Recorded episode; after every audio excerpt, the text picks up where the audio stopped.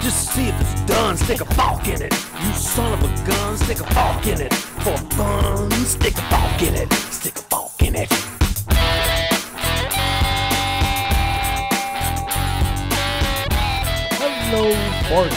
Esto es Soft Fork It, el único podcast que es padrino de un pingüino. Este es el episodio 171. Aro matizador. Efecto prisión rusa. Mascar madera, la vaca perro y un ser humano por delante o por detrás, dependiendo de la cosa. El problema ha estado más de parte del imperio. ¿Cómo no te vas a acordar del chiste? No me acuerdo del chiste, lo siento. El chiste es que cuando fuimos a Chile, pocos meses antes, la entonces presidenta, porque presidente, en teoría, o sea, se puede decir presidenta, aunque presidente realmente lo que quiere decir es alguien que preside, no importa el género. Pero fuck it, no importa. Presidenta este, de Chile, Ajá. Michelle Bachelet, estaba Bachelet, dando un... Estaba hablando sobre el nuevo año escolar y los, y, los y los libros de los niños y tal. Y en ese discurso ya empieza, bueno, y los recursos los pueden encontrar en la página, o sea, en la página, ¿verdad? Porque si hablan los chilenos. Este, pero más allá de eso, este, pueden encontrar en la página. Y empieza, y que H, HPTT, H, HTTP, dash, dash, slash, slash, y empieza a decir una serie de desastres. No sabe decir HTTP dos puntos slash, slash. O sea, nadie llegó a esa página y nadie le dijo que no tenía que leer esa parte, sino solo el dominio. y ya, ¿no? Entonces empezó. Esa es la gente de tecnología que lo odia. Exacto. Entonces, por supuesto, se volvió un meme. Este fue, hicieron remixes, canciones. Por eso no me acuerdo, tal. Jaime. Y bueno, es posible, pero es que eh, cuando fuimos a Chile, en el supermercado sonaba la, que, la canción de HTTP, dash, dash, Pero yo soy M inmune. meme inmune. sí. Y, ah, y hablando de mi inmune, hoy no tenemos a Jorge, no sé si lo han notado. No es que esté callado, es que no está. Y bueno, es por un asunto de último minuto que no pudo venir. Sí, vamos, podemos contarlo, creo yo. Es que yo quisiera que yo quería que ese fuera el tema de Ni hoy. idea. O sea, que cómo coño te El jode tema la espalda de tal manera que no puedes estar sentado. No, pero él tiene problemas de espalda serios desde hace mucho ¿Sí? tiempo. Ah, no me acordaba. Sí, sí, sí. Ok. Sí.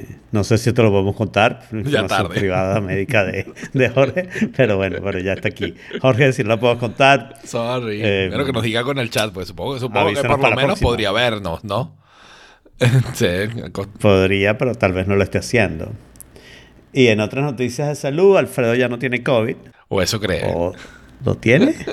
O sea, me hice un test ayer y salió negativo. Es un poco rápido, me parece, ¿no? Porque mi test positivo fue el martes pasado y mi test negativo fue el siguiente lunes. O sea, son siete días sharp, ¿no?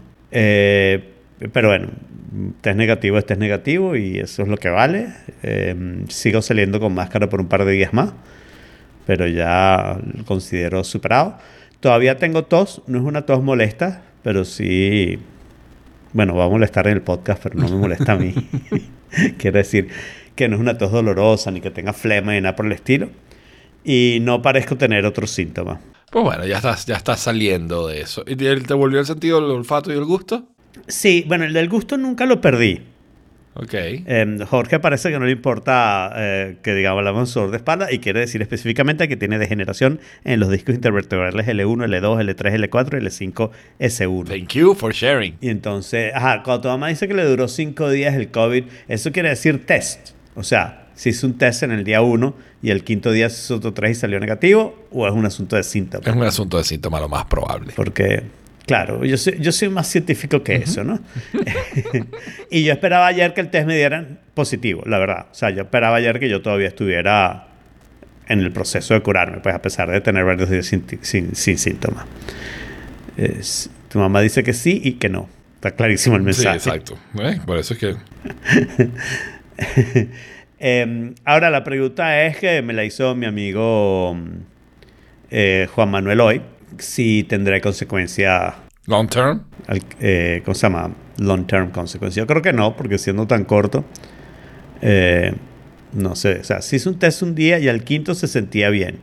Y si hizo otro, pero el otro te lo hiciste al quinto. No sé. O te lo hiciste al sexto o al séptimo. Estamos hablando Hay que ser Mom Jack. precisos en esto de la ciencia. Volvamos al, al- a la pregunta del olfato. El gusto nunca lo perdí, ¿ok?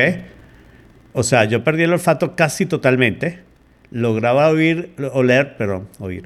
Lograba oler colonia, pero hacía en los primeros tres segundos que me la ponía, Ok. ¿ok? Después, ya de 10 segundos ya Pero no lograba el oler la sentido del colonia que me olfato había te puesto. quita bastante el gusto, by definition. Bueno, eso es lo que dicen, pero yo no lo sentí. ¿Será que yo tengo esa desconexión ya de, ¿De de- de entrada? Y entonces, eh, en realidad, mi gusto es una porquería y por eso me gustan las cosas que me gustan, como el paté y el vino. Ajá. Eh, a las 24 horas ya empecé a notar que lograba oler algunas cosas. Lograba oler como, por ejemplo, lograba oler como muy levemente el aromatización, el aro... Aro... mm, ¿Matizador? ¿Cómo se dice eso? Aromatizador, aromatizador del baño, ¿no? El aromatizador del baño, que es eso de palitos y no sé qué, si tú volteas los palitos, a veces cuando entras al baño, pues lo sientes, pues porque evapora más y no sé qué, no sé qué. Si yo me acercaba a la botellita el primer día, no olía nada, ¿ok? Cuando perdí el olfato, a las 24 horas lo olía como si hubiera volteado los palitos y hubiera entrado al baño. O sea, lo olía levemente. Ok. ¿ok? Ah, ya como al siguiente día, pero como a la mitad del día, ya lo olía bastante normal, pero aquí me cuesta poner como un porcentaje de... De, olf- de- ¿Cuánto, de no? oler, de olor. eh, claro, ¿qué porcentaje? Porque es difícil, ¿no? Es- No, no- no encontré bien cómo hacer una medida de cuánto hueles, ¿no? Podés hacer una medida de qué cosa olías. Hice muchos experimentos, ¿no? Eso me pasó viernes, sábado, creo que fue. El domingo fue que lo empecé a recuperar. Eh, pero el lunes, o sea, ayer, ya con el olfato recuperado, agarré la botella de vino que había abierto el domingo que llegué y que no lo había vuelto a abrir, lo había dejado en la nevera, le había sacado un poquito el aire no sé qué, pero ocho días es como mucho para, para ese proceso. Y dije, bueno, déjame ver cómo está este vino. Y no me olió muy mal, no me supo muy mal y me la terminé.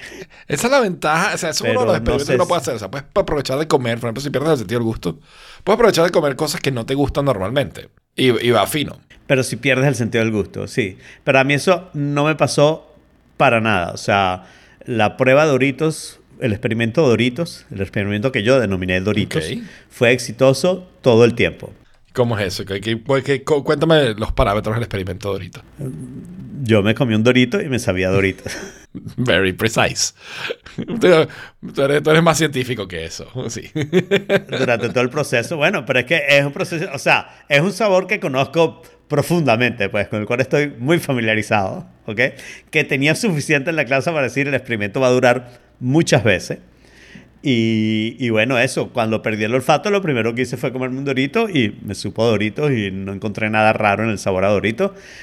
Mientras no tenía olfato, comía almendras, que me pareció un buen experimento, porque la almendra es algo que no tiene una gran cantidad de sabor, no es un sabor fuerte No. como el dorito, sino es una cosa más sutil. Era posible que me comiera una almendra y a que no me supiera mascar madera, ¿no? Porque, ¿cuál es la diferencia, no?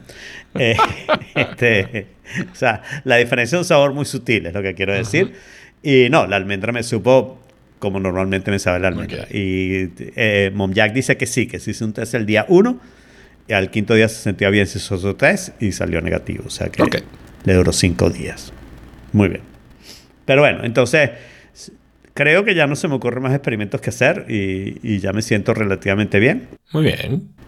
Así que hasta ahí llegamos. Maybe. Ustedes me dirán si me notan más bruto, si me notan que... No sé. Yo te noto de momento igual. Pero no hay nada nuevo en este de momento igual. Está bien.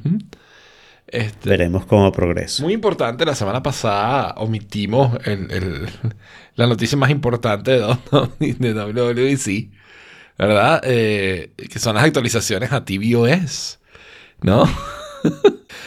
y es que tvOS importancia puede ni lo tener? mencionaron en el keynote, pero ni siquiera lo mencionaron. Exacto. Y finalmente, Porque una semana que- después, hoy, sacó eh, Mac Rumors un artículo con las nuevas, los nuevos features de tvOS. Sí, y entendemos por qué no lo mencionaron. o sea, porque los nuevos features son mejor conectividad a través de los distintos dispositivos, que no entiendo muy bien qué significa eso.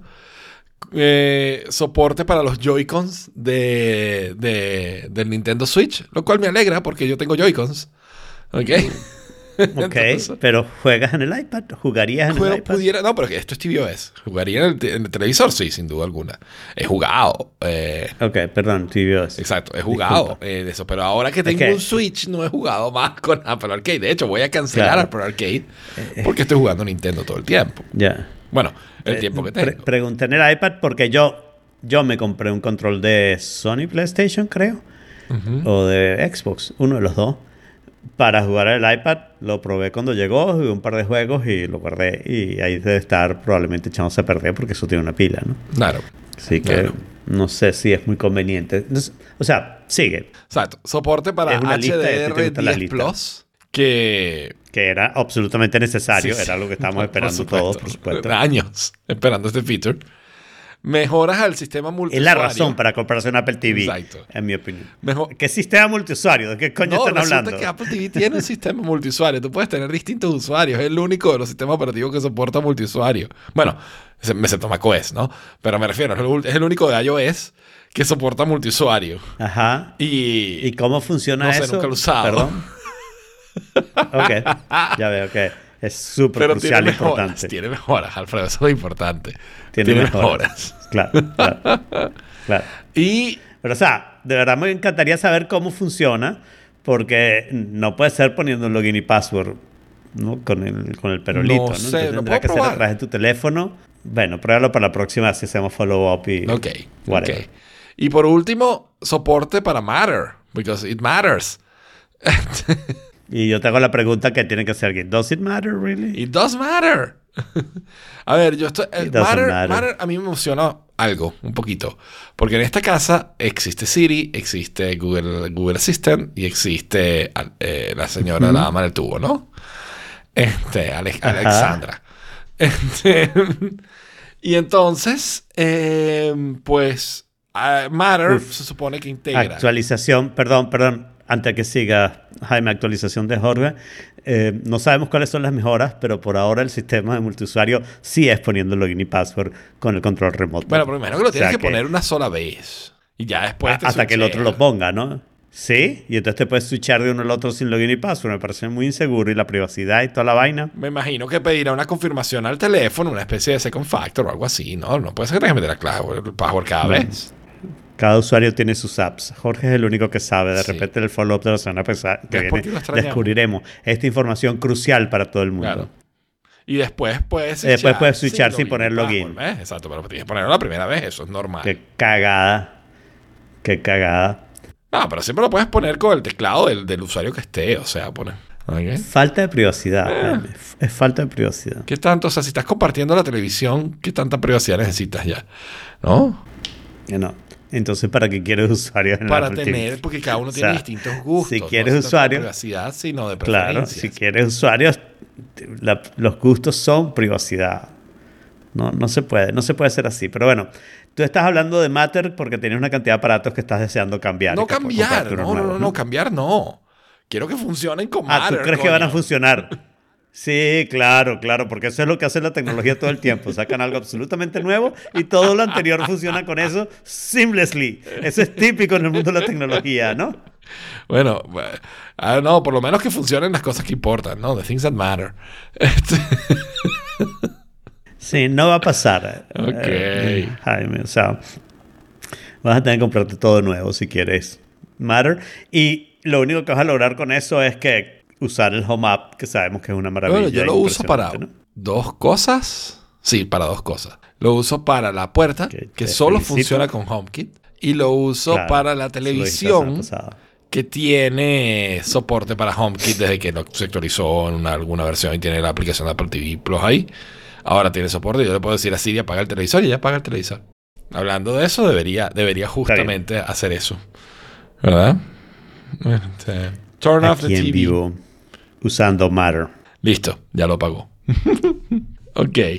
Eh, por otro lado, este link no lo puse yo. Yo no sé si lo pusiste tú o si lo puso Jorge. Ese link lo puso Jorge, que le encanta ponernos Y links. no venir Ah, después. no, se lo puse yo, perdón. Perdón, perdón, perdón. Eh, eh, eh, mentía, mentía descaradamente. Estaba. eh, ¿Cómo se llama? Eh, blaf- no, no blasfemando. Mintiendo. ¿Cómo se llama? Eh, ah, Se me olvidó la palabra. Puede ser que Bueno, el COVID eso. te esté afectando. Primer warning. Puede ser que... No, no, a mí se me olvidan las palabras todo el tiempo. Eso se me olvidan las palabras todo el tiempo. Difamando. Ah, ok. Estaba difamando descaradamente. Eh, ese link lo puse yo y se trata de una aplicación que se llama Dali. Get it? Get it? Dal. D-A-L-L. E. Pero en inglés se pronuncia Dal-I. Como Wally. Exacto, como... o sea, así. Y, exacto. Y entonces eh, la aplicación consiste en que tú pones algo, una frase, ¿ok? Y inteligencia artificial hace un dibujo. Pero eso es gratis, eso no es gratis, eso es pago. Bueno, por ahora no es. ¿Ok? Hay versiones gratuitas que yo he usado, que son más o menos porqueriosas. Eh, aquí lo que están anunciando es que se volvi- volviendo algo súper bueno y te puedes meter en un waitlist para usarlo eventualmente. ¿no? Pero por ahora es una cosa medio experimental. Pero me parece chévere porque una de las cosas que me pasa a mí, no sé si le pasa a todo el mundo, es que yo de vez en cuando digo, quisiera algo, quisiera un- una foto que tuviera un dibujo que tuviera bla, bla y bla, ¿no? Y claro, eso lo que hago es lo pongo en Google, pongo en imágenes y pirateo una imagen por ahí, digo, por 24 horas no me va a descubrir, la monto en Instagram, ¿no? Pero me gustaría tener algo que fuera como original, en el sentido que, bueno, tú escribiste la palabra, el- la inteligencia artificial te la hizo y, y con un poco de suerte pudieras usarla desde el punto de vista de copyright, ¿no? Eso está, o sea, a mí me parece impresionante eh, la tecnología de Dali. O sea, cómo hace, porque además lo hace bastante Mm. bien, o por lo menos los resultados que yo he visto. Claro, yo solo he visto probablemente los resultados exitosos. Porque nadie anda mostrando, miren cómo la cagó Claro. ¿no? Dali. Claro, el asunto, el asunto que yo creo aquí es que tú tienes que probarlo. O sea, no basta con que alguien te diga, yo puse esto y me salió esta imagen. Porque eso puede ser éxito, pero tú no sabes qué tan relativo es ese éxi- éxito, ¿no? O sea, si es una cosa muy de casualidad o qué sé yo, ¿no? Yo creo que tú tienes que probar con las cosas que a ti te interesan. O sea, yo tengo que probar guitarra roja y ver qué me sale, ¿no? Y en los que he probado sale una guitarra medio roja, medio transparente que se parece a un Stratocaster. No es muy original, ¿no? Claro, pero yo, de verdad, cuando traté de probar lo que Dali, o sea, porque lo que yo hice fue buscarlo y ver en OpenAI la, la cuestión, eh, no había, no conseguí Mm. una forma gratuita de usarlo. Yo he usado varios y me anoté en este. A ver, pero este es el oficial. Ok. Los otros que he usado creo link que son como derivados. ¿De qué? del- donde sea que ¿Del pueda oficial? meter las cosas para que me salga una imagen. Bueno, en el artículo que está, solo está el oficial donde no lo puedes hacer. Y yo aquí no te tengo un link así a la mano, pero lo podré buscar con un tiempo después, no sé, Ok. maybe. Sorry, no pensé. Porque no son buenos los que hay. O sea, yo te diría métete en el, wait, en el waitlist o cuando yo salga en el waitlist te digo, pues. Ok. Ok. No tengo problema, no tengo apuro. Muy bien. Muy bien. Muy bien. Y entonces, capaz Dali puede generar un Clarus. Bueno, claro que puede generar un Clarus. ¿Tú sabes qué es Clarus? Porque yo no sabía yo. qué es Clarus. Yo claro que sé que es Clarus. Clarus es el dog cow que aparecía en el page setup del sistema inicial de Macintosh. la, la vaca perro. La vaca perro. Ok. Era un dibujito que estaba tan precisamente hecho en bitmap que no se sabía si era una vaca o un perro. Era algo blanco con manchas negras. Podía ser una vaca, podía ser un dálmata. No estaba muy claro. Y, ¿Y por eso lo llamaron Clarus? No, lo llamamos Clarus porque Claris era un nombre muy común dentro de Apple, que al final fue una compañía de Apple donde se fue eh, las cosas de Pages o, o los precursores de Pages y bla, bla. Se fueron a una compañía que se llamaba Claris, que vendía software nada más para que Apple hiciera el hardware, porque a Apple le parecía muy chévere eso de separar el software y el hardware. No como ahora, que le parece chévere unir el software y el hardware.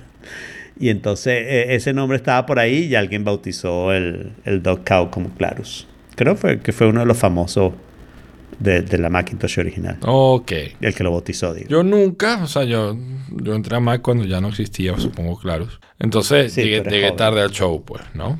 Este, sin embargo, pues me parece muy cool que ahora en Ventura, eh, el, la- el page setup, el diálogo de page setup, incluye una imagen nueva de Clarus en el SVG, Sí. vectorizada, super high res. Seguimos sin saber si es un perro o una vaca. Lo cual es excelente. O sea, a pesar de que es una mejor imagen, todavía queda la duda de si es un Exacto. perro o una vaca. Y me conseguí este artículo que está genial del tipo que vio, que lo encontró, ¿verdad? El, el- el animalito, y decidió Mm. investigar. Por todo macOS, metiéndose en todas las carpetas con todos los códigos y en todos los archivos de configuración de todos los settings, a ver cómo rayos conseguía la imagen y finalmente consiguió el PDF donde está Mm. Clarus. Y, y sacó la imagen original de en PNG y la puso ahí disponible para todo el mundo. Me pareció muy gracioso el nivel Lo que más de- me gustó de su artículo es su, su link a Twitter donde explica su duda momentaria de si esto fue algo que pasó en Ventura o pasó antes. Porque resulta, esto le ha pasado a varias personas, ¿no? Que resulta que se meten en el beta pensando esto va a bajar una aplicación y yo después corro la aplicación y le digo dónde instalar y no sé qué. Y resulta que él baja la aplicación, instala y perdiste tu copia de Monterrey y ahora tienes un beta de Ventura, ¿no? Y entonces él no tenía una copia de Monterrey para ver si Monterrey estaba o no estaba. Entonces tuvo que hacer medio malabares para ver que, que no estaba en Monterrey, que es algo realmente de Ventura. Ok, pues sí, es algo realmente... Por cierto, nunca hablamos del nombre de... de- que no fue Mammoth. Ahora sí hablamos, ¿verdad? De Ace Ventura y todo eso. Sí, claro que sí, hablamos. Ace Ventura, Ace Detective. ¿A quién le está afectando el COVID No, ahora? a mí, a mí es el sueño, no es el COVID. Ay. y el siguiente punto era, era el que, que yo quería hablar con Jorge. ¿Ok? Oh. Este... Oh, dos.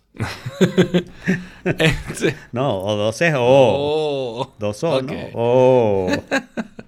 Y es que... Ajá. Eh, a mí nunca me había pasado esto en la vida. Y eso que yo vengo de Venezuela, donde todo pasa, Ajá. ¿verdad? Donde todas las cosas más raras pasan. Pero mi operador de telefonía móvil, aquí en España, dejó de existir. ¿Ok? ¿Pero qué quiere decir eso? Yo sigo sin Bueno, entender. te cu- vamos a contarte la historia de mi operador móvil. ¿Ok? Y después te voy a leer, o sea, como, como, como este episodio está tan aburrido, porque no está Jorge y yo tengo sueño y no tenemos nota, yo voy a leerte los correos que ellos me mandaron. ¿Ok? That's, that's what this podcast is going to be about today. Sí. Pero bueno, Twenty eh, era mi operador móvil aquí en España. Twenty empezó siendo un competidor de Facebook en España. Y muchísima gente Ok. usaba Twenty aquí en España. Tenía un perfil de Twenty y se comunicaba por Twenty. Tanto que había tanta gente que lo usaba que Twenty se convirtió en algún momento en el, proto WhatsApp de, España. ¿Ok? Em, la gente utilizaba Twenty para no tener que pagar por SMS. Se comunicaba por Twenty. En vista de que se volvió tan importante en mensajería, lo adquirió Telefónica hacía muchos años. Y Twenty dejó de ser relevante, pero seguía siendo usado para mensajería. Y Telefónica decidió hacer un spin-off de Twenty y convertirlo en un operador móvil de esos secundarios, ¿no? De esos ba- baratos que compran un Spectrum del espectro, ¿no? ¿Sabes cómo, cómo se llaman esas operadoras? ¿Operadoras virtuales? Sí, operadoras virtuales. Sí, sí, operadoras virtuales. Entonces, Virtual carriers. Exacto. entonces Twenty se compasó, pivoteó de ser una red social a un operador mm, virtual de móvil. Pero tenía, además de, de tener toda la red telefónica, que es la más grande y la más, y la más seria, la más completa, la mejor cobertura, aquí, aquí en España, pues tenía todo el, digamos, todo el poder de telefónica detrás, pero además de eso tenía una aplicación muy sencilla de usar, tenía eh, lo- probablemente el mejor precio del mercado o muy cerca, ¿ok? Y, y, ¿sabes? Súper súper bien completo el servicio, fácil de armar. Eh, tú pedías tu, tu chip, te lo mandaban a la casa, súper bien. Total que cuando yo me mudé, en me mudé a España y, ¿sabes? y conocí Twenty, dije, ah, yo, voy a- yo tenía Movistar el primer año y cuando se me acabó la permanencia, dije, yo me cambio a Twenty. Porque estoy, voy a pagar además la mitad de lo que estoy pagando. Entonces yo me cambié a Twenty en su momento y listo, ¿no? Twenty desde entonces, de hecho, yo me, fui a, yo me fui a España, mi número de España se lo di a Titi, de mi hermana, y Titi sigue, sigue con ese número todavía. Yo cuando volví en 2019 a España me saqué un nuevo número con Twenty también. ¿Ok? Y entonces, O sea, has sido fiel a exacto, Twenty. porque nunca me ha fallado. ¿No? Pero, pero yo sí noté que Ok. Twenty no hizo más publicidad. Twenty no actualizó más nunca la app. Twenty no, de repente redujeron los planes. ¿Ok? En vez, de, en vez de, de tener- de aumentarlos o cambiarlos o mejorarlos o nuevas ofertas, qu- quitaron todos los prepagos. Empezaron como a reducir la oferta de servicio, ¿no? Y ya el año pasado un amigo que trabaja en Movistar me mencionó que Twenty iba a desaparecer. ¿Ok? Movistar en todo este tiempo sacó otra operadora virtual que se llama O2, que supongo que es la, es la marca de la operadora, de la operadora inglesa. Sí, alemana, inglesa. Creo que es inglesa. extranjera. sí. Entonces yo me imagino que habrán hecho una especie de convenio o algo y sacaron un operador aquí virtual que se llama O2, ¿ok? Entonces, yo hace el 28 de abril recibo este correo de Twenty, ¿verdad? Este, hola Jaime, te escribimos para comunicarte algo importante. Por favor, te pedimos que leas este mail hasta el final, aunque sea algo largo. Suena como que si lo hubiera escrito Jorge. Mierda. Vamos a intentar explicarnos de una forma sencilla y lo más amena posible. Wow, amena. Lo vas a hacer Exacto, ameno. ¿no? Dale, hazlo ameno. Hace cuatro años, el mismo equipo de personas que trabajamos en Twenty decidimos lanzar un nuevo operador, O2. Este operador nació con un nuevo modelo tecnológico. Mira, ¿estás seguro que es O2 y no 02? Que voltearon No, los es números. O2. 2-0 es 02. Ok, no, solo preguntando. Este operador nació con un nuevo modelo tecnológico por detrás, pero sobre todo con un nuevo modelo de atención al cliente basado en la ética y en la sencillez, cuyas reglas aún pocos operadores se atreven a igualar y que lo han convertido en una de las empresas mejor valoradas de España por los clientes. Hoy O2 se ha hecho muy grande en comparación con Twenty, pero seguimos siendo las mismas personas de hace, hace cuatro años. Coño, marico, incrementan el budget un poquito, ¿no? Maybe. pero bueno. Este, Ya, ¿y por qué no te mudaron hace cuatro años? No No entiendo esa bueno. vaina. pero seguimos Te siendo... querían dar peor servicio para raciones reales. Exacto. Pero seguimos siendo las mismas personas hace cuatro años las que llevamos los dos proyectos en paralelo y es inevitable ver cómo dos más modernos nos permite ofrecer a un mismo cliente un servicio ágil y hasta mejor precio que otro, simplemente por el hecho de ser una marca diferente. Debido a esto, hemos decidido, hemos decidido unificar Twenty y O2 y ofrecer a todos los clientes lo mejor que podemos ofrecer a través de una única marca. O2, cesando la comercialización de las tarifas Twenty. En- Lo debería llamado O20. o 20, exacto. O 20. Ah, claro, pues 20 y yo 2. Oh, oh. Acabo de darme cuenta que 20 y yo 2. Oh, Fue burda lento, pero. claro, eso es lo que te Claro, preguntaba. no, pero ¿eh? no, es, es 02, O2, 20. es O2. Entonces dice, en los próximos días vamos a cambiar tu O20. servicio de comunicaciones móviles de 20 a la marca O2. Por supuesto, este es un cambio voluntario que realizaremos si así lo decides siguiendo los pasos que te indicamos a continuación. En caso de que quisieras no realizarlo, debes saber que daremos de baja tu servicio, puesto que, como te hemos indicado, dejará de estar disponible. ¿No? Es como tienes la opción. Y la O opción sea- es o te cambias o te jodes. Exacto. ¿eh? ¿No? O te cambias o te vas. Oh, no, te cambias o te vas para la mierda. Pues está bien, exacto. te vas. Sí, sí, sí. Pero además me encanta que la razón es que llevamos cuatro años cobrándote más y dándote peor servicio por no informarte que te podías cambiar a O2. o si te habían informado. ¿Te habían tentado con O2 antes? Yo estaba tentado a cambiarme a dos. Este, No, no, pero ellos No, te habían ellos no. mandado un email diciéndote, mira, tenemos esta operadora que somos nosotros mismos Exacto. y son mejores planes a mejor precio. ¿Quieres cambiarte? Es mejor servicio también. Nada. Digo, para al menos tentarte. nada, nada. Está bien. ¿Ok? Entonces, pues bueno, nada, luego el correo va y se habla todo el proceso de cambio, te, te vamos, a mandar, vamos a mandar un SIM, si decides cambiarte, pues lo que tienes que hacer es activar ese SIM, metiéndote en este URL, ta, ta, ta, ta, y hacer todo el proceso, ¿no? Entonces, si tienes alguna duda, puedes contactarnos, ta, ta, ta, yo actualicé las direcciones, me mandaron el chip, y la semana pasada me cambié, ¿ok? A O2, ¿ok? Como lo dice mi teléfono. Oh. Dos. Que no es dos, es O, O, O, dos, dos, O, O. No, es hoy el número dos, pilas. no confundas a la gente. es, es como la pila, ¿no? Las pilas son A o A.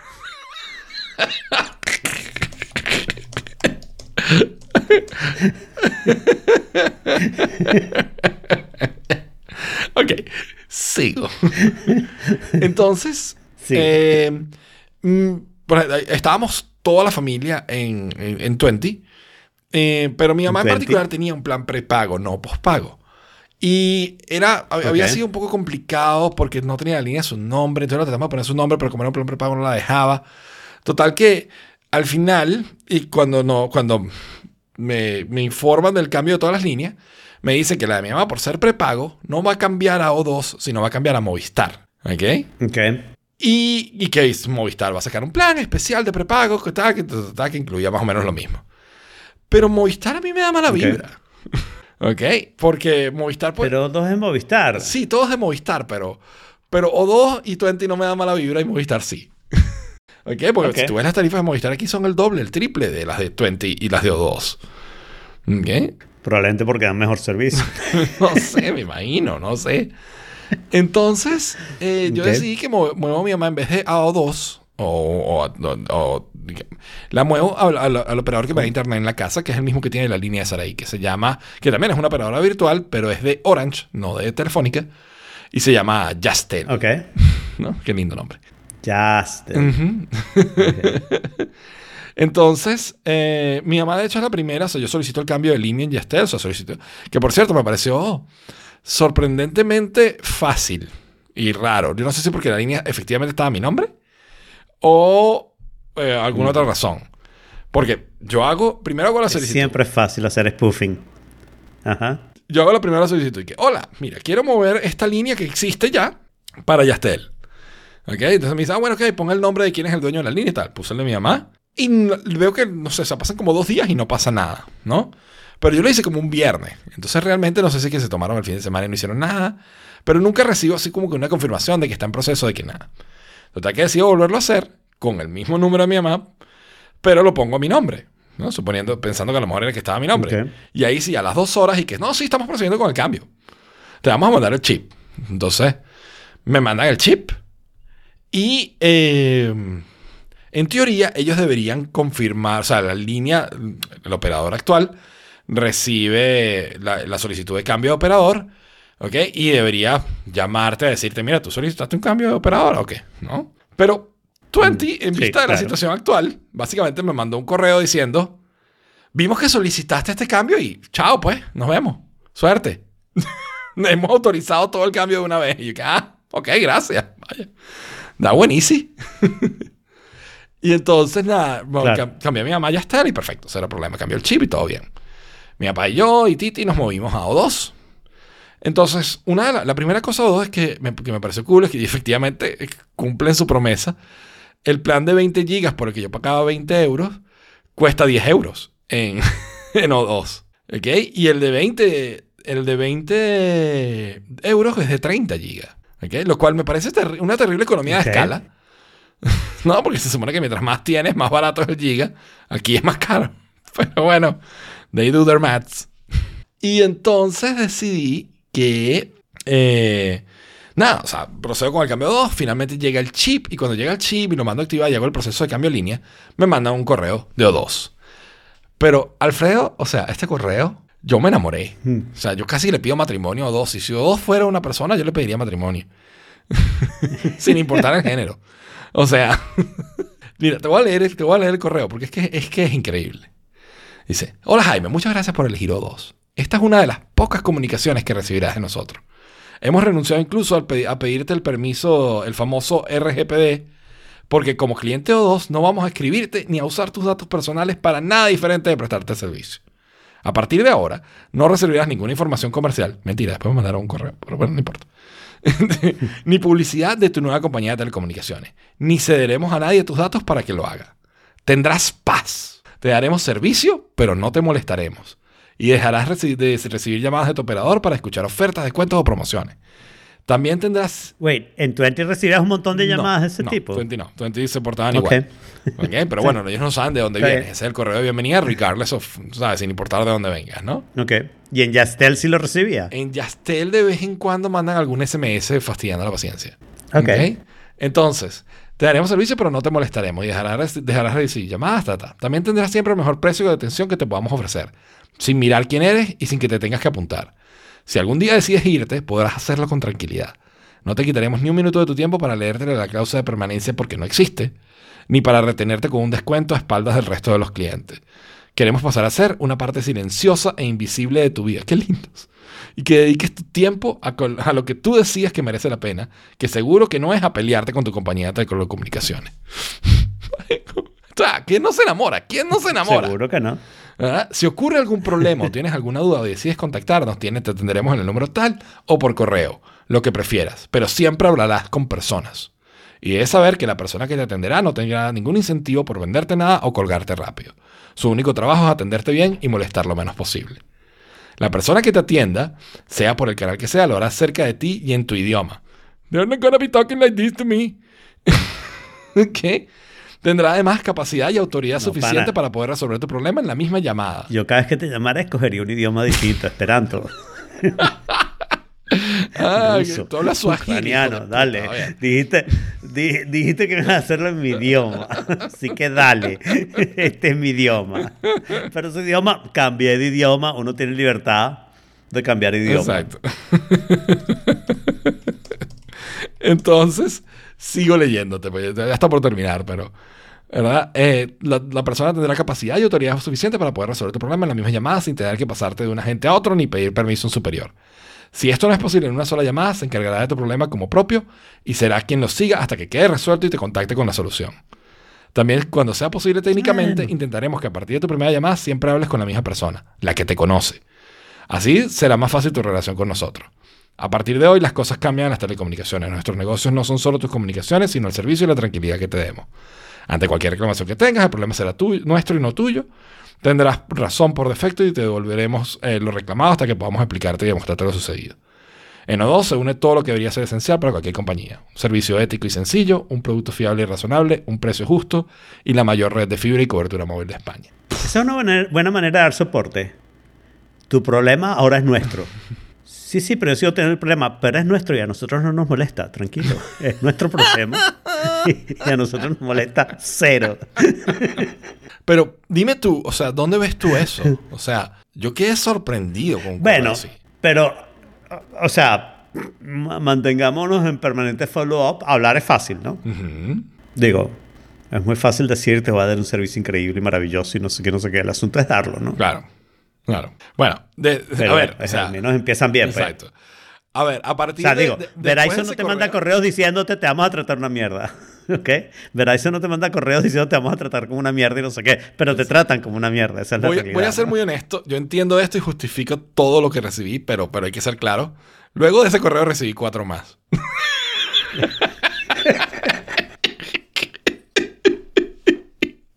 Muy bien, muy bien. ¿Ok? El primero es tu portabilidad a O2 ha sido solicitada. ¿Ok? El otro es tu portabilidad a O2 se ha confirmado. Otro que también recibí en 20 que no entiendo por qué coño son la única gente que hace esto. Modelo de resumen de producto, cumplimiento del reglamento 2019-2243 de la Comisión Europea. ¿Ok? Que explica un poquito el servicio. Probablemente es legal. Y luego, confirmación de tu compra en O2. ¿Ok? Diciendo que, bueno, que, que- que el plan... que- ah, porque hice un cambio de... Porque hice cambio de plan. Pues ellos me pusieron en el plan de 20 euros, 30 gigas. Y yo como que... Dude, yo ni siquiera salgo de mi casa. O sea, yo antes necesitaba 20 gigas, ahora necesito menos. Ponme 20 otra vez y me paga 10. Entonces... Este... pues recibí ese, ese correo también, ¿no? Del cambio de, de que estaba confirmado el cambio. Pero, man, o sea, Muy enamorado con O2. No puede ser que haya una compañía tan buena. Quiero cambiar todo O2, pero qué ladilla volver a cambiar todo. Entonces, y además no tengo ningún problema con Yastel, realmente se porta bastante bien. Eh, pero, pero, pero quedé enamorado con, con, con O2. Bueno, espera, espera tener experiencias, ¿no? Claro. A ti te enamoran demasiado las palabras. Exacto. Pero bueno. Chévere, Sí, chévere. la verdad es que está bastante bien. Y de Yo estoy espero que O2 compre Instagram. Otra cosa, primera vez en mi vida que estoy usando 5G. Ajá. ¿Ok? Upa, ok. Primera vez que estoy 5G. Felicitaciones. Este, Pero, es- pero es, pero es el, el normal, no el mili- millimeter Yo wave. me imagino ¿Tienes que habrá millimeter wave. ¿Sabes si tienes acceso al millimeter wave? No lo sé, honestamente. Este, este teléfono es Podrías europeo, o sea que yo Ese- me imagino que sí. Pero, y me imagino que habrá Claro, pero es que de no, Madrid porque- alguna, algunas, ¿sabes? Alguna antena que lo, que lo ofrezca, pero no, no he probado todavía. O sea, en general tienes que ver, está che- check que tu teléfono lo tiene, eh, tienes que ver si tu plan lo ofrece. El mío dice no, aunque Verizon tiene millimeter wave, a menos que me cambie de plan a uno más costoso. Bastardo. Mi plan es viejito y barato. Entonces, el mío no tiene millimeter wave. Y después las antenas de millimeter wave solamente están en lugares donde hay mucha acumulación de gente. Claro. Entonces, en lugares donde se hacen conciertos, estadios, de repente en la Plaza Mayor de Madrid vale la pena que la tengan porque hay una cantidad de gente ahí en esa Constante. vaina. Todo el Este, centro en general, el sol, toda Entonces, de zona. repente vale la pena. Exacto. De repente vale la pena tenerlo porque el millimeter wave no es necesariamente más rápido, pero es con mejor conexión, mejor latencia específicamente. Entonces, cuando hay mucha gente, eso es lo que te conviene. Una, una cosa que sí he notado es que la batería de mi teléfono efectivamente a su- eh, se, se gasta más rápido desde que, desde que estoy usando 5G. ¿Ok? ¿En serio? Notoriamente. Pero ya va, al salir de tu casa o Incluso sin en la salir de casa. tu casa. Incluso en la casa. Oh. Yo creo, tengo que revisar el- las estadísticas de uso, pero creo que no lo estoy usando más que el promedio. Y sin embargo, la batería me, está- me llega menos al final del día. ¿Ok? O sea, yo, por ejemplo, ahorita tengo 39%. ¿Ok? Luego de todo el día. Pero, Bien. pero igual, o sea, me, me- me sorprendió un poquito porque es más de, o sea, se gasta más de lo que se gastaba antes, ¿no? Una de las cosas curiosas, si entro aquí en celular, eh, me dice, me, me da la opción que yo no sé si tú tienes estas mismas opciones o no, pero me dice 5G Auto, ¿ok? Y 5G Auto es que Sí. lo utiliza solo cuando es conveniente, cuando estamos, ¿sabes? Cuando no va a reducir significativamente la batería. Sí. Ok. Ese es el modo que tengo, este 5G Auto. Bueno, pero di las otras opciones para que La la, otra es gente lo 5G On, que es todo el tiempo 5G On. ¿Ok? Y la otra opción es 4G, o sea, la anterior. Una cosa curiosa es que a mí anteriormente 4G siempre me lo, siempre me marcaba o lo decía como LTE. Pero desde que me cambié, ahora me decía, me decía 4G. Cuando no tengo 5G. Pues. Está bien. Mira, yo lo tengo en 5G on, lo voy a cambiar a 5G auto. Ok. Porque yo sí noté cuando estuve en Madrid que la pila se me gastaba mucho, pero me imaginé que eso era el roaming. El problema de mi servicio es roaming seleccionando distintas compañías en distintos Claro. lugares, ¿no? Entonces eso hace que busque más señales y no sé qué. Sí, eso podido ser eso. Pero bueno, eh, esa es la historia de O2. Hasta ahora, muy contento. Muy Sí, bien. Nunca había pensado que, bueno. que el hecho de que yo no tenía 5G era porque 20 no tenía 5G. ¿Sabes? Claro, claro. Yo estaba muy, pe- muy pendiente de estar 5G, sí. muy bien. Por otro lado, yo espero que dos compre Instagram porque estoy teniendo un problema de Instagram. Creo que empezó hoy y espero que sea un problema temporal porque ayer. para mí esto sería la muerte. Ok, ¿qué te pasó? A mí, el, el problema que yo estoy teniendo es que las historias no se marcan como leídas. Entonces, cada vez que entro, tengo las mismas Oh. historias de toda la gente y tengo que volver Pero- a ver todas. Pero no se marcan, no se marcan, pero sí se marcan. O sea, Cuando las, cuando las veo, se marcan como entras- leído. Vuelvo a leer y entonces, cuando, si esa persona puso una story nuevo, tengo que volver a empezar desde el principio. O sea, de su eso, story. eso es el asunto. O sea, exactamente lo mismo está pasando. Si eso es un bug y se quita, Eso me ha pasado a mí antes. Si eso empieza a ser la política de Instagram, bueno, pero de nuevo, si es un bug y se quita, fine. Si eso empieza a ser la política de Instagram, yo voy a arreglar Insta- Instagram a mi teléfono de una vez cada 24 horas, lo voy a quitar de mi iPhone y solamente lo voy a usar una vez cada 24 horas porque no me calo ver las historias 10.000 veces porque quiero ver la historia nueva. No, no, no, eso es un bug. sea, es- ¿ok? Porque es eso me ha pasado a mí absolutamente antes. terrible. No con todo el mundo, pero con ciertas personas. Hay ciertas personas que yo llamo se me quedan pegadas. A mí, ¿Ok? Y esas personas, o sea, Ah, por claro, pero, eso, pero es que eso es distinto. Yo, sorry, pero eso es distinto. O sea, a mí me pasaba que yo agarraba una historia, la veía y quedaba marcada todavía como no vista. Y la volví a ver y quedaba marcada como no vista. Y eso pasaba con ciertas personas y se volvió un bug y no sé qué, no sé qué. Y también a mí me había pasado que veo tu historia, vamos a decir, tú pones una historia y yo veo tu historia, se marca como leída, pero después me dice que tienes una nueva historia y no, es la misma historia, no tienes historias Exacto. nuevas, pero se desmarcó de alguna manera. Y eso eran cosas temporales y de una sola persona. Pero es que ahora me está pasando con absolutamente Todo todas las personas. O sea, todas las personas que ponen una historia nueva, me aparece como hay una historia nueva y cuando le doy clic veo todas las historias viejas. Con algunas personas, esto es un problema de 3, 4 historias, así que fine, veo la historia. Pero hay gente que pone 20, 20, 30 historias por historias, día. Y entonces estás viendo todas las cosas y después te ponen la 21, la 22 y estás volviendo a ver No, las 20 o sea- historias.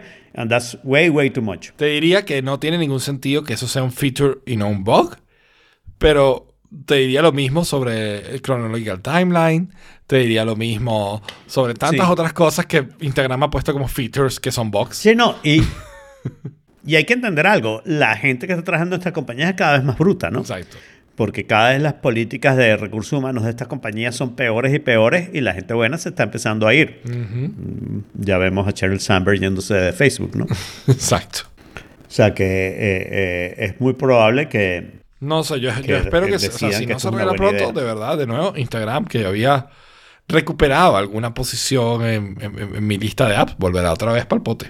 Castigado. No, la mía ya está en el pote, pero la, la pondré en el super pote, o sea, de una vez cada 24 horas y ya. Sí. La gente que se comunica conmigo por Instagram, una vez cada 24 Lo horas a o usar pasas a Telegram. Telegram, como ustedes prefieran. Exacto. Exacto. Muy bien. Muy bien. bien. Y entonces, esta semana, Jorge, Jorge tenía que estar aquí. Jorge debería estar muy feliz hoy. ¿Por qué? Esto le va a quitar el dolor de espalda a Jorge No creo. Porque finalmente colapsaron las cripto. Y él dijo que le iba a ser muy feliz el día que colapsara Quiere decir todo que esto. colapsaron las cripto. Que quiere, es mentira. Es, es una mentira enorme. Este, O sea, las criptos bajaron de precio. Por Fine, cierto, bajaron vi- burda de vi un precio. meme que me dio mucha Fine. risa.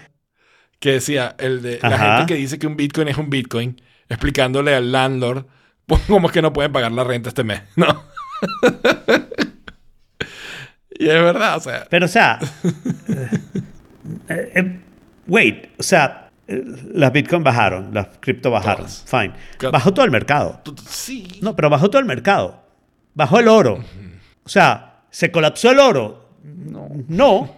Y de hecho a mí me gustaría que la gente empezara a pensar cuál es su frame of reference. Porque si tú estás pensando a nivel de dos años, ¿ok? Da igual. Cripto todavía está Sí. arriba de- desde hace dos años. No, diciembre del 2022 estaba al mismo precio. Diciembre del 2020, perdón, estaba al mismo precio. Nosotros todavía no estamos en diciembre del 2022. ¿no? Exacto. Uno. La, la- la segunda es, ¿estás pensando en cinco años? Hace cinco años, diciembre de 2017, es un poco men- me- menos de cinco años, más de cinco años, no sé, whatever, saque la cuenta. Eh, este mismo precio hubiera sido un récord. Exacto. Entonces, cosa- están pensando en términos que son demasiado cortoplacistas y al final eso se termina pasando en que estás tratando de hacer timing y no se puede hacer timing. Entonces, ustedes tienen los bitcoins que tienen y solo si tienen que vender, perdieron plata. Igual, ustedes tienen las mismas acciones que tenían ayer y solo si tienen que vender, perdieron plata. Y la perdieron solo si compraron por menos de lo que le están vendiendo. Acuérdense esa parte también, ¿no? Que si ustedes pensaban en diciembre del 2022 que tenían 20 mil dólares y después subió a 60 mil y pensaron que tenían 60 mil dólares, si no vendes no tenías 60 mil dólares, tenías un Bitcoin. Exacto. Y hoy en día no tienes 20 mil dólares, tienes un Bitcoin. Y un Bitcoin Y es un hasta que Bitcoin. no lo vendas, no se realiza. Un Bitcoin es un Bitcoin, claro que sí. Y si fijamos la renta en Bitcoin, fine, fijamos Exacto, la renta en Bitcoin. Pero si fijamos la renta en dólares, necesitas los dólares, ¿no? Y lo mismo con las acciones. Entonces, me parece que es muy cortoplacista y me parece que además refleja esta actitud de la gente de que solamente importa cuando las cosas son récord. ¿Ok? Y así no van a ganar dinero. Vendiendo cuando Bitcoin baja o las acciones bajan y comprando cuando suben, no van a ganar dinero. Es exactamente lo opuesto que deberían hacer. A mí lo que me da lástima de este momento es que no tengo otra plata para meter en el mercado. O sea, ojalá yo tuviera una manera, yo vivo renta fija, ¿no? O sea, mi dinero está hecho para producir renta y yo vivo con esa renta, ¿no? Entonces yo no tengo otro dinero que yo pueda decir, y agarro este dinero, lo saco de aquí, lo meto acá y ahora Claro. voy a ganar dinero. Pero todo lo que puedo lo estoy metiendo en el mercado porque Estamos eso oferta. va a hacer que después Estamos esto de suba oferta. muchísimo más. Estamos de ofertas, exactamente. exactamente. Nunca van a conseguir Bitcoin más barato que hoy. Bueno, de repente mañana, pero nunca. en- O sea que tú me recomiendas en que en vez de QQQ compre Bitcoin. No. nunca. Nunca, nunca, nunca, nunca, no. QQQ, o sea, Nasdaq, es una compra mucho más Sensata. conservadora y por lo tanto mucho más sensata. Exacto. Sí, claro que sí. Este es un momento especialmente bueno para, para meterle plata a índices. Ok, ok. Pues bueno, aprovecharemos. Esto no puede considerado ser consejo financiero porque yo no puedo dar consejo financiero. Eso sería completamente irreal. Yo solamente estoy hablando paja como los locos, que es lo que se hace en este programa. Bueno, pero igual sorprendente la caída. O sea, para los que están nuevos en este mundo, eh, desde, de- o sea, asusta. Para los que hemos vivido todo esto durante Pero años. sorprendente, sí, sorprendente porque no están mirando las cosas. O sea, nosotros estamos, especialmente en los Estados Unidos, en una situación bien, bien catastrófica. ¿ok? No hay un gran desempleo en los Estados Unidos. ¿ok? Más bien, las compañías están buscando y no están consiguiendo gente. O sea, que hay una sobreoferta de empleo. Hay inflación. ¿ok?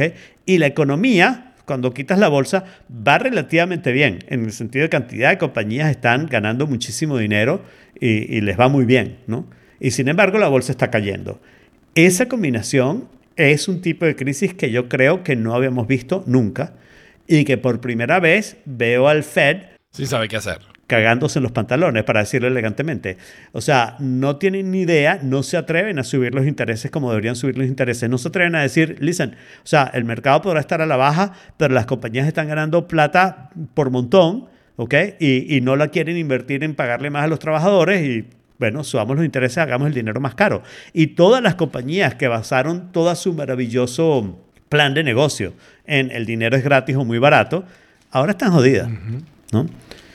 Entonces, eh, pero están cayendo todas las compañías, no están cayendo solo esas, están cayendo todas las compañías, ¿no? Están cayendo las compañías que usaban el dinero que obtuvieron barato para producir y generar cosas que ahora tienen el mismo valor del dinero, porque van subiendo con el dinero, que las compañías que usaron ese dinero para hacer publicidad, ¿ok?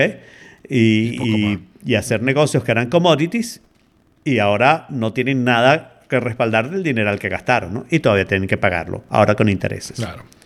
Así que nada, esto es una contracción y ¿cómo es que eh, eh, eh, es en el chino que la palabra em, crisis y oportunidad es la misma? Sí, en alguno de esos. No sé si dijo en, Einstein, en cualquiera de en algún idioma, en algún idioma está selección, entonces imagínense que yo lo estoy diciendo todo bonito y no sé qué, no sé qué. Pero eso, aquí viene una crisis que es muy, muy nueva. Yo no creo que hayamos tenido la combinación de esos factores todos juntos. O sea, mercado bajando, las compañías ganando muchísima plata. O sea, las compañías de petróleo que venden gasolina están gana- ganando muchísimo estos últimos dos años, ¿ok? Y bajaron igualito que todas las demás, como si fueran igual que Uber, ¿no? Eh, la- eh, Tesla ha bajado muchísimo. Tesla ha construido vainas. Tesla está haciendo carros. Tesla tiene fábricas. Esas fábricas no desaparecen porque los intereses Claro. suban, ¿no? En cambio, en Uber, el dinero que gastaron en mercadeo desapareció. O sea, ya lo gastaron. Eso, eso no, no tiene nada de respaldo, ¿no? Eh, lo del empleo es una cosa que es única, creo que en el transcurso de mi vida. Por primera vez las compañías se están enfrentando a, ¿y ahora cómo hacemos este negocio si no tenemos dinero gratis, Claro, trabajadores lo, gratis? lo peor es que subir salario, Barato, que pues, digamos, barato. sería la medida más apropiada, implica subida de precios también. O sea, puya la inflación, ¿no? No necesariamente, no, no necesariamente. O sea, cuando tú ves lo que están ganando las compañías, por ejemplo, las compañías petroleras en este momento pudieran agarrar las inmensas ganancias que están teniendo y diciendo, este es el momento para volver a tener a las personas más brillantes del mundo trabajando para nosotros. Contratamos a los mejores ingenieros, a los mejores todo esto, que después nos van a producir más plata. Y los contratamos ahora que podemos porque tenemos un montón de plata para contratarlos. Entonces, el y no tienen que subir el precio, porque ya los precios subieron, ya tienen las ganancias puestas. Claro. ¿no? El asunto es decir, ¿cómo quieres que sea tu compañía? ¿no? Y claro, evidentemente esto no lo puede hacer Uber, ¿no? Esto no lo puede hacer Coinbase, por ejemplo, que es de, lo que se trata el artículo. Por cierto, Coinbase está despidiendo gente. Y ahora piensa en eso. Esto es una compañía financiera que está agarrando un downturn y diciendo hay que costar costos a- a- lo más posible. Si ellos no aprovechan ahora para mejorar su business, no van a poder aprovechar la subida tampoco. Y Coinbase va a tener problemas. Mm, Sí, señor. Stranger Things se han visto. Sí, se, han visto, se han visto Stranger Things, sin duda alguna. Sí, señor. Hablando de eso, hablamos finalmente, o sea, lo terminaste de ver. Porque creo que no lo habías terminado de ver Lo terminé de ver. cuando hablamos esto. Creo que no, creo que lo, pero lo terminé de ver ese día. te- sí, lo te terminé dije- de ver. te No me gusta nada en absoluto que lo hayan dividido en dos partes. Ok. Me parece que es muy, muy chimbo. Y, pero sí me pareció que esta temporada fue mejor que la... El- ah, ¿No te parece que está anteriores, el no contando de la todo, primera. la explicación de todo, ¿verdad? Después de leer. Eh, ¿No te parece que es una de las cosas mejor hiladas y cerradas jamás hechas en, ciencia, en, en ficción? No. No. me pareció buena, pero no me pareció ¿No tan te buena como que es a la conversión no, de Anakin que- que siempre debió ser? No lo sé, o sea. Vamos a hablar mucho de esto eh, en el episodio de hoy porque tenemos otra serie. Eh, o sea, eh, me pareció buena, no, no la estoy criticando. Lo que estoy diciendo es tú la ves como súper, súper buena. Y lo que me parece es que al final, dentro de ese contexto, me pareció un poco fácil, ¿no? Agarras el primer tipo que estaba ahí, ta, ta, ta, y este es el monstruo más grandioso que hay, no sé qué, no sé qué. Me imagino que es que esta es la última temporada, Sí, sí, ¿no? sí. Porque si no, para la próxima se tendrían que inventar un monstruo No, no, todavía no. más Esta es la- poderoso. ya no sé cerró qué. porque esta gente pasó de Ese ser unos carajitos a unos tipos. Ese chistecito de. mm, de. ¿Cómo se llama? De. de de cómo se llama de videojuego, ¿no? De decir este es el boss, pero en realidad este es el- no es el big boss, el big boss es este y este no es el big boss, el big boss es este y no sé qué, no sé qué.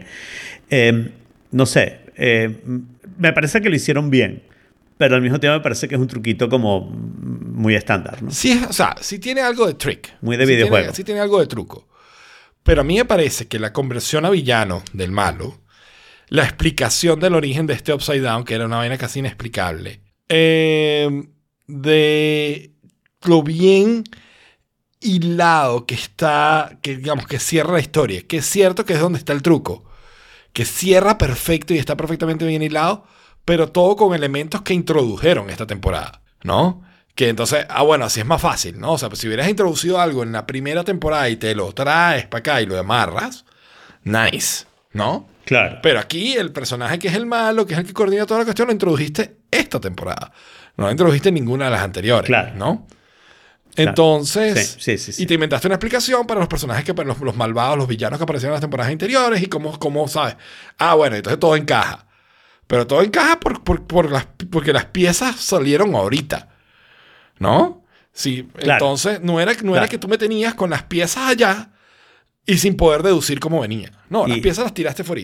Y ahora, y ahora me abriste las cartas. No era, no era que pusiste cartas tapadas y ahora las destapaste, sino que en realidad presentaste nuevas cartas sacadas del montón escogidas por ti. Exacto. Entonces, que están muy bien todo encaja jugadas, perfectamente. Que están muy bien hiladas, que la explicación de por Sí, qué el tipo sí, se convierte en malo O sea- es fantástica, que cierra con los, con los huecos que abriste en la historia, ¿verdad? Y, y está perfecto, sí, con esa excepción, ¿no? De que, bueno, las cartas las sacaste fue ahorita, ¿no? no las temporadas anteriores todas las cartas encajan bien en su sitio, pero no tienen ningún impacto en la historia que, que, ¿sabes? Y en los elementos que arman la historia completa. Sí, sí. Bueno, y la otra cosa que me parece es que toda la parte de Rusia es un poquito jalada de los cabellos. O sea, Sí, un poquito. Pero también, o Es sea, fíjate, o sea, demasiado. eso fue otra de las cosas que a mí me gustó de esta temporada. Que tenías tres, cuatro tramas andando en paralelo y todas te tenían pegado, ¿no? O sea, en todas estaba pasando algo interesante, quería saber qué pasaba. Que eso es lo que ellos siempre han hecho, han sabido hacer muy bien, ¿no? Esa parte siempre la han logrado hacer muy bien. Mm. Es cierto que la historia de, de Rusia como que todavía no encaja mucho. Yo me imagino que, que termine, o sea, la historia de Rusia termina de hilar o de cerrar bonito en los dos episodios que quedan, porque lo que quedan son dos episodios, claro, lo, ¿no? lo que digo es que esa historia es un poquito jalada por los cabellos. O sea, no, tú no logras entrar en una prisión rusa tan fácilmente como esta gente entró en la prisión rusa y contactar al, al tipo y no sé qué, no sé qué. O sea, nada. Y tú no hablas ruso tan bien que los rusos no se dan cuenta que ruso no es tu primer idioma, y etcétera, etcétera, etcétera. ¿no? O sea, no, no es tan fácil estas Bueno, pero cosas. si es ¿no? por O sea, suspension of si no te conocen, no te van a tener confianza. ¿No? Claro, pero lo que te digo, o sea, lo, lo que yo me he dado cuenta es que el Suspicious Disbelief no es mi trabajo. Ese es el trabajo de la serie, ¿no? Claro. La serie tiene que convencerme a mí que yo debo hacer Suspicious Disbelief y, y que vale la pena.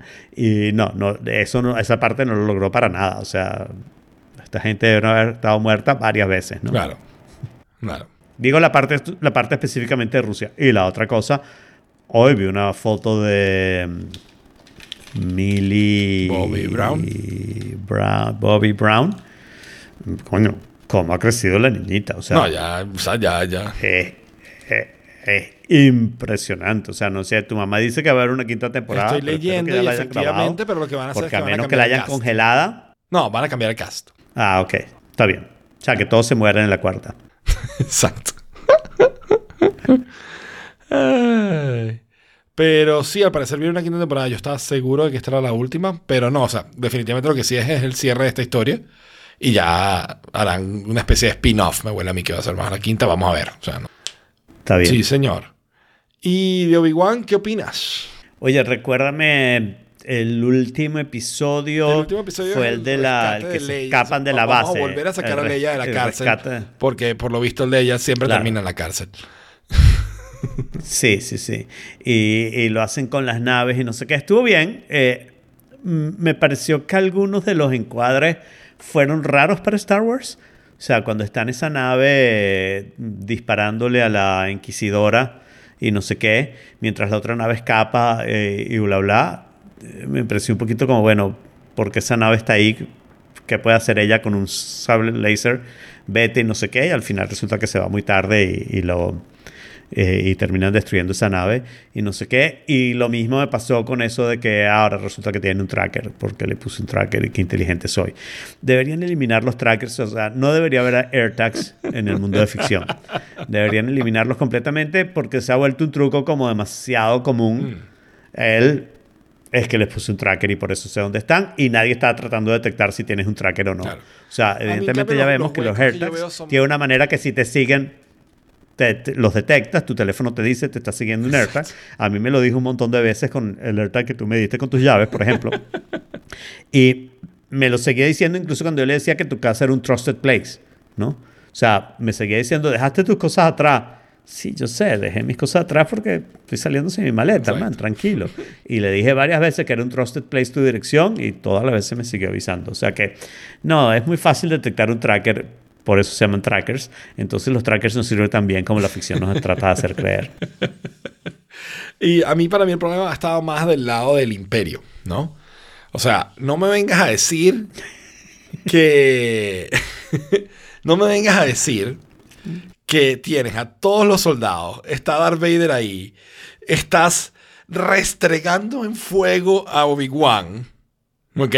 Porque es lo que estás haciendo, Mm. restregándolo en el fuego, y se te va a escapar. No, no, no, no, ese no se escapa. Sí. No hay manera de que se escape, Claro, no importa claro. que vengan y lo agarren, o sea, Bueno, no se escapa. a, a- a menos que Darth Vader, a menos que Darth Vader quiera que Claro. se escape, ¿no? O sea, esto es una cosa que tú no ser. sabes los planes de Darth Vader. Pero también lo mismo en- cuando, en cosa, huyen, sí. cuando huyen con Leia del planeta este raro, que se montan en, el- en la broma, en el tren, en, el- la Mm. nave de comercio esa. La tipa usa la fuerza. Sí. Para la nave con la fuerza. No, ok, bueno, manda cinco naves con llenas de Stormtroopers que, ok, que van a disparar y no le van a pegar. Ok, pero igual. A mí. Sí, Pero haz el esfuerzo. sí, el sí, esfuerzo. sí, o sea, no es que, ah, ya te buscaré. No, ¿Cómo que ya te buscaré, chica? Tienes el planeta tomado. no hay una alcabala que para esa Ah, es bastante. Coño. Es bastante, no, porque su transporte es automático. Y esos no los paran a pesar de haber cerrado todas las transportes. Es, es weird, sí. Es un poco weird. Es weird, sí. Sí. Mi problema está con la, con, digamos, con la capacidad del imperio de ejecutar su labor de imperio. También la encontramos nosotros y nadie Pero pasa bueno, si no el- eh, revisamos. Claro, el imperio siempre ha sido bastante negligente en eso, ¿no? O sea, tienen unos códigos ahí y a cada momento la gente consigue códigos falsos y logra entrar en la base más importante militares, ¿no? Es un poco como las prisiones rusas en Stranger Things, creo. Exacto, es el efecto prisión rusa. Efectivamente, ¿no? Sí, en Stranger Things. Sí, no crean que traen prisiones rusas es tan fácil cuando uno no quiere, cuando no quieres que te. Yo creo que de todas maneras igual es más difícil salir que entrar, ¿no? Yo no creo, porque si la prisión rusa puedes entrar, salir, hay una coladera. Nadie entra en una prisión rusa a menos que ellos quieren que entre y que te vayas a quedar ahí por mucho tiempo, te lo aseguro. Estoy hablando de las prisiones soviéticas, no de las prisiones actuales que con Claro. Putin toda la parte de la eficiencia rusa evidentemente se ha disminuido mucho y no sé qué, no sé qué, pero, o sea, había una época en que ¿Cuánto nadie se tiempo? O sea, escapaba y nadie Pensan- pensando aquí como ruso, ¿cuánto tiempo tenemos tratando de conquistar al paisito chiquito del lado y no hemos podido? Exactamente, exactamente. Ucrania se convirtió en su Afganistán. Sí, total. O Bueno, no, ya no, su- Afganistán era el Afganistán, Su Vietnam, perdón. exacto, su Vietnam. Su Vietnam. Exacto, no, pero este es Sí, definitivamente el Afganistán. Vietnam El ruso. puesto estaba tomado, sí. Sí, totalmente, totalmente. Ay, ay, ay. Muy bien, y entonces, Alfredo, tú decidiste bueno, ver hemos Lost. llegado al tema. Exacto, este es el tópico. Yo decidí verlos por disciplina, ¿ok? O sea, yo nunca había visto Lost. Ahora estoy bastante claro que yo paré Lost en algún momento en la segunda temporada.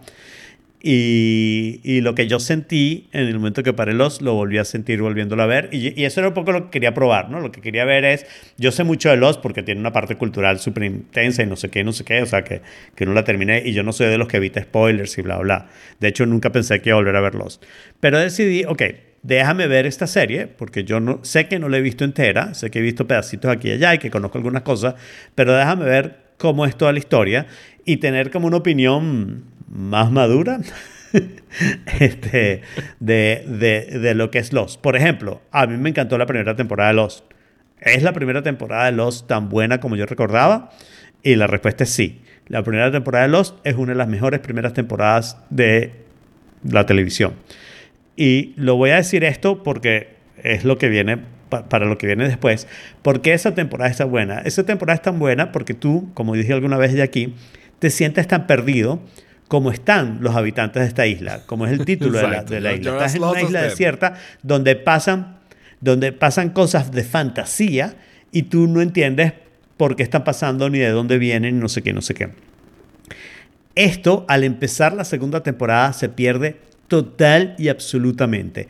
Ahora, todas las cosas que pasan tienen un ser humano por delante, por detrás, dependiendo de la cosa, ¿no?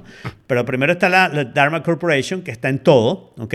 Y segundo, ahora no pasan esas cosas mágicas que mucha gente la ve, sino que ahora las cosas más mágicas que pasan es, esta persona está loca, o se confundió, o su médico le dio la información equivocada, o cualquier posibilidad, pero siempre hay una posible explicación a través de un ser humano. O sea, pasaste de una cosa completamente fantasiosa a una cosa extremadamente científica. Con seres humanos siempre en el medio, o controlándolo todo, o siendo loquitos y por eso veían esas cosas raras que podían haber sido fantasía. La segunda temporada es probablemente la peor de todas. No, no es la peor de todas. Es la más contraste con la anterior. La tercera y la cuarta siguen perdiendo peso y siguen perdiendo tiempo. Y ahí empiezan a meterse con el, con, con el viaje en el tiempo. Y, y aquí abrimos un capítulo aparte, ¿no? O sea, yo siempre he dicho, a mí no me gustan las series de viaje en el tiempo y la razón es que el viaje del tiempo es imposible, ¿ok? La única manera de explicarlo, o sea, la única manera de hacer historias con viaje en el tiempo es o haces multiversos, lo cual hace la historia muy difícil, o creas una serie de reglas completamente artificiales y completamente irreales y tratas de seguirlas. ¿Qué decidió hacer Lost? Ninguna de las anteriores.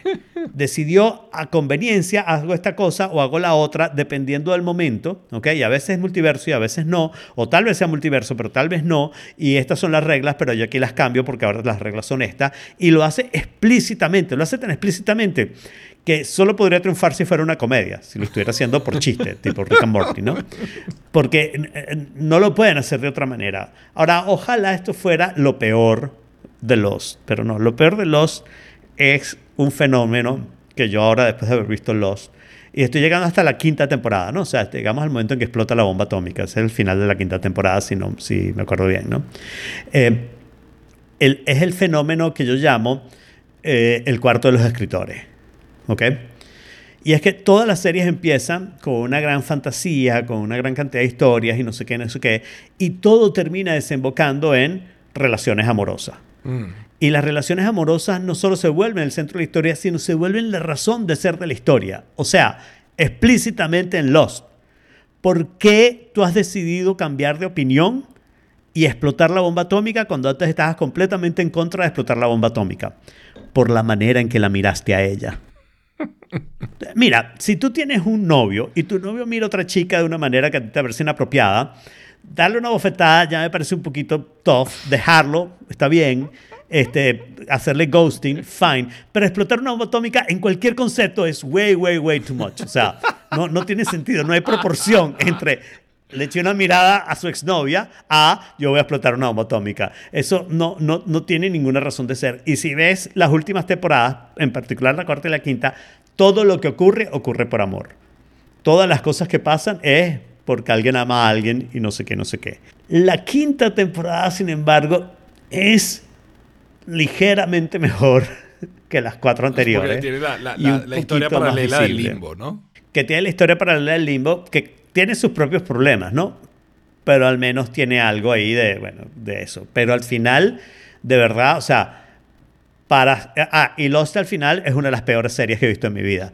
Y tú agarraste la mejor temporada de la televisión y necesitaste cinco temporadas bastante, bastante malas para hundirla al bottom of the pile. Y yo recomiendo que nadie vea Lost y que no volvamos a hablar de Lost más nunca. ok, muy bien.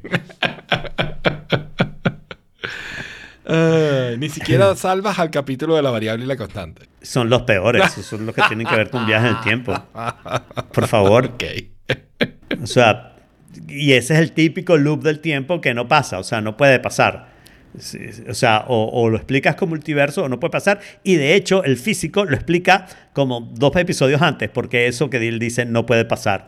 Y entonces ahora explica por qué la constante. O sea, de verdad que es un chiste. Es un chiste. Si fuera gracioso, si tratara de ser gracioso, tendría mucho más éxito. Pero no, ellos lo están tratando de hacer todo capaz, seriamente. Capaz se perdió el chiste em, también, ¿no? claro, tal vez era para reírse y, no lo lograron. Pues. Eh, tú me preguntabas... Sí, it got lost. Eso, eso, es lo que... Bueno, la serie se perdió definitivamente. eso sin duda.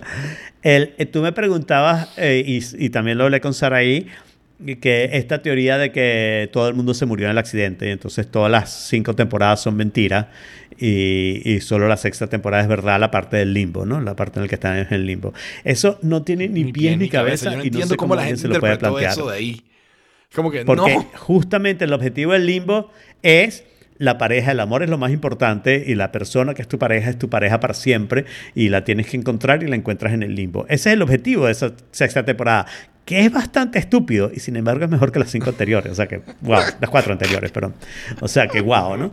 Pero, o sea, tienes que entender que sí, lo de la isla pasó, eso fue lo que unió a esas parejas ahí, no sé qué, y lo que hizo que esa parte del limbo tuviera algo de sentido. Sin embargo, simultáneamente en el limbo estamos viendo cosas en la, en la isla y que siguen pasando y no sé qué, no sé Claro, qué. son dos historias Y ahí yo sí creo que uno tiene- dos tiempos distintos, dos ciclos distintos, todo. Claro, es- esa es una opción, pero yo sí creo que tú tienes la opción de decir eh, cuándo se murieron, ¿no? Y mi opción es que se murieron en la bomba atómica. ¿Ok? Cuando explotó la bomba atómica, las potencias nucleares empezaron a acusar las unas a las otras de hacer pruebas nucleares sin permiso, se destrozaron, tuvieron una guerra te- termonuclear, se destrozaron y en realidad el limbo es para todo el mundo. O sea, los tipos de los son los culpables de la destrucción del mundo porque decidieron explotar la bomba atómica por la manera en que Sawyer miró a Kate. Esa es la razón por la que el mundo se destruye. Ok. Bueno, eso no te lo esperaba. Ah, y no conté, no conté la parte, no conté la parte más importante de, de todo esto, ¿no? ¿Por qué ocurre esto en la serie? Yo lo estaba pensando. Y lo que ocurre en la serie es lo, eso, lo que yo digo, el cuarto de escritores. Entonces llegan estos jovencitos al cuarto de escritores y al principio están tratando de hacer un trabajo profesional. Tú sabes, no sabes quién es el otro tipo. Y, Oye, esa idea es buena y empiezas a copiar las buenas ideas y a ensamblarlas y aportar y hacer brainstorming. Gente creativa, gente joven, ¿no? Pero con el paso del tiempo, coño, hay gente joven que está metida en un cuarto bastantes horas y no sé qué y se empiezan a enamorar, ¿no? Y entonces ya no estás diciendo que es buena idea porque sea buena idea, estás diciendo buena idea porque la tipa te gusta o el tipo te gusta, ¿no? O whatever gusta, whatever gusta, ¿no? Pongan los no binarios, eh, fraseen los no binarios si quieren, ¿no? Y entonces al final te das cuenta que toda la historia se está moviendo por las relaciones en los escritores y eso se refleja en la serie. Toda la historia se mueve por las relaciones en la serie. Y eso pasa con un montón de series, sobre todo que empiezan bien y terminan mediocre. Porque las que empiezan mediocre, empiezan mediocre. Pues esas no tienen más remedio. Pero eso, o sea, pero- a ver, pero eso es lo mismo que pasa en Fleetwood Mac. Y sin embargo, las canciones son buenísimas, ¿no? Claro, porque la vida real es distinta, ¿no? Pero la- eh, que, que tú te hagas canciones, que la canción se mueva por una relación, ok. Porque, o sea, al final no hay bombas atómicas ahí que explotar, ¿no? Y no hay ninguna canción que diga yo exploté la bomba atómica por como tú miraste a tu ex. O sea, de verdad, eso es una reacción que es demasiado exagerada. Es yo me fui con el baterista porque tú estabas con, tú, tú me dejaste a mí y entonces me fui con el baterista y entonces la otra tipa canta, pero el baterista era mi ex y te acostaste con mi ex. Yo, bueno, sí, pero no era contigo porque ya eran exes y, y bueno, está toda la discusión. Y sí, haces buenos álbumes si tienes habilidad, ¿no? Pero no, necesitas tener habilidad y no O sea, puedes hacer lo que las historias... Es que en la vida en real sala de no pasa. Uno que estaba enamorado de la otra, un tercero la vio feo Claro. y él decidió que su venganza se iba a hacer en, en- en- el No, escrito. no, no. Había una pareja, había una pareja, había una pareja que estaban juntos y no sé qué, pero el tipo miró a otra tipa que, era, que habían sido pareja antes de una manera que la otra se arrechó y entonces decidió que explotaba la bomba atómica y cuando le pidieron, bueno, pero ¿por qué cambió de opinión? Por cómo lo miró. ¿Ok? Y entonces se lo dijo. Es mucho menos sutil que lo de Fleetwood Mac. Mucho menos sutil, de verdad. Mucho menos sutil. Y pasa en un montón de series. O sea, eso pasa absolutamente demasiado. Ok, ok. pues bueno, y con eso, esto ha sido todo por esta vez. Hoy fue corto, fíjate. Este, otro tenedor al lavaplatos y los invitamos a que continúen la conversación y nos den su opinión de Lost 15 años después en The Forking Place, que lo pueden conseguir en t.me barra The Forking Place. Y le damos gracias a, a Mom Jack, a Yorgi, a Sari y a todos los que estuvieron acompañándonos en vivo, a Jorge también. Y nos vemos el próximo martes a las 5 de la tarde en No Fork It barra live. Lo que te fork it. Stick a fork in it, lockjaw. Stick a fork in it, salmonella. Stick a fork in it, E. coli. Stick a fork in it. Stick a fork in it. Stick a fork in it. Stick a fork in it. It's done.